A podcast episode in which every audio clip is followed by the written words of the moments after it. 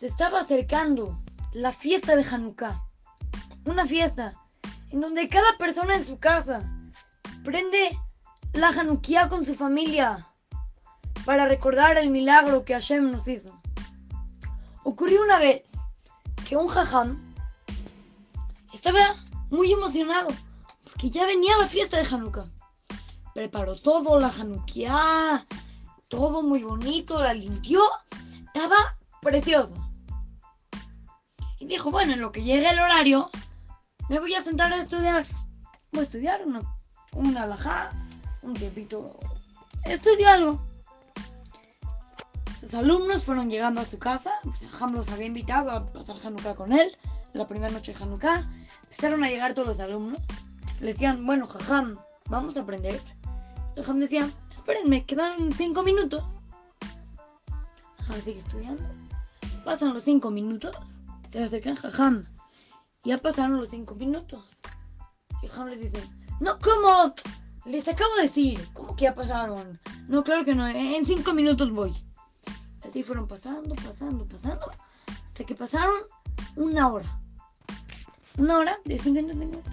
Ya los, los alumnos dijeron, jajam, ya pasó una hora desde que nos dijo la primera vez.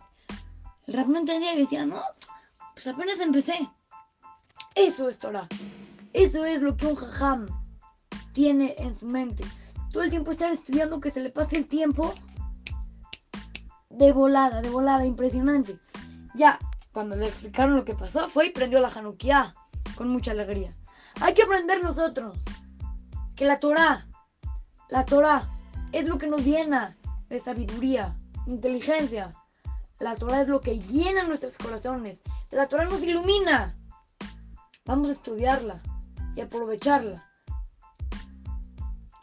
Cuando algo te gusta, tú no te quedas en ese algo mucho tiempo. Por ejemplo, te gusta ver el fútbol. ¿No te quedas viendo el fútbol todo el tiempo y se te pasa de volada todo el partido?